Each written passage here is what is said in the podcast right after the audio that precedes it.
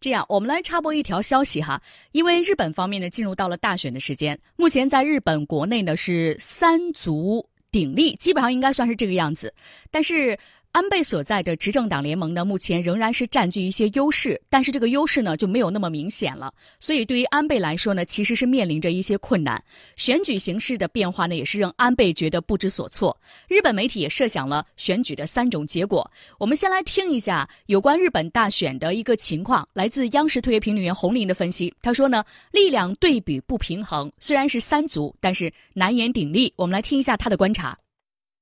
那么构成挑战，而且呢，这一次安倍提前举行众议院选举，事实上有他自己的一个考虑。那么一个呢，就是说摆脱目前丑闻对他的一种打压；而另外一方面呢，也是想确认一下，就是自己在保守派阵营里这样的一个代表地位。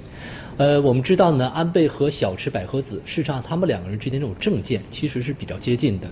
现在呢，就是看就谁更能够代表保守派的阵营。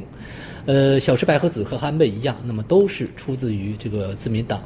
那么现在看呢，小池百合子被认为是日本政坛那么正在上升的这样的一个明星，对于安倍所构成的那种挑战也是非常的大。实际上两个人的政见那么比较接近，那么安倍还是比较担心，就是小池那么成立了这个新党以后，那么未来假以时日会不会那么对他构成一个挑战？而这次提前选举呢，可以说打了小池阵营一个措手不及。那么这也是为什么就是日本的民调那么调查之后发现。西方之党那么所获得的这种议席数，就是预测并不多，大概也就是六十个议席。因此呢，这一次的选举估计对于安倍构成挑战的可能性还不大。但是未来，那么恐怕这种情况就会出现比较大的一个变化了。嗯。刚刚我们听到的是洪林先生的分析，他说目前呢是三足还是难言鼎立。日本媒体目前设想了选举的三种结果：首先是自民党单独维持过半数，另外呢是自民党单独低于半数，另外是执政党跌破半数这样的情况。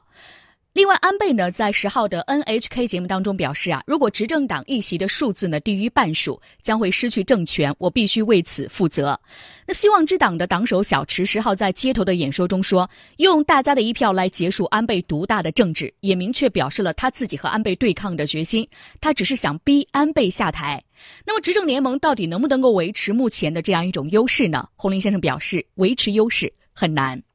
前呢是占据三分之二以上的议席，而从目前的情况看呢，就是自民党和公民党那么加在一起获得百分之六十以上的议席应该差不多，但是很难达到三分之二的议席。因此呢，安倍呢这一次是把自己的目标那么进行了向下的这种修正，就是自民党如果能够获得半数以上的议席，那么他认为就是一个胜利或者说过关。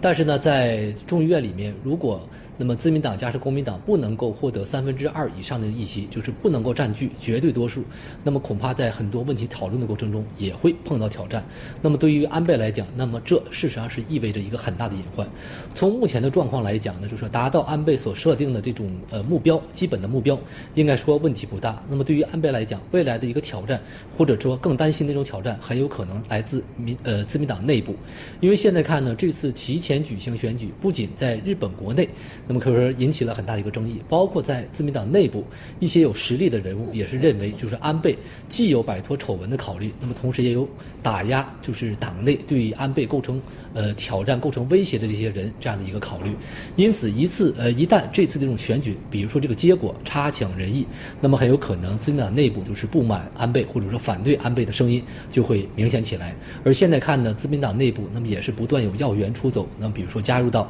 小池的阵营里面去，那么这。次选举过后，那么这种状态会不会持续？那么对于安倍来讲，那么也是一个比较大的挑战。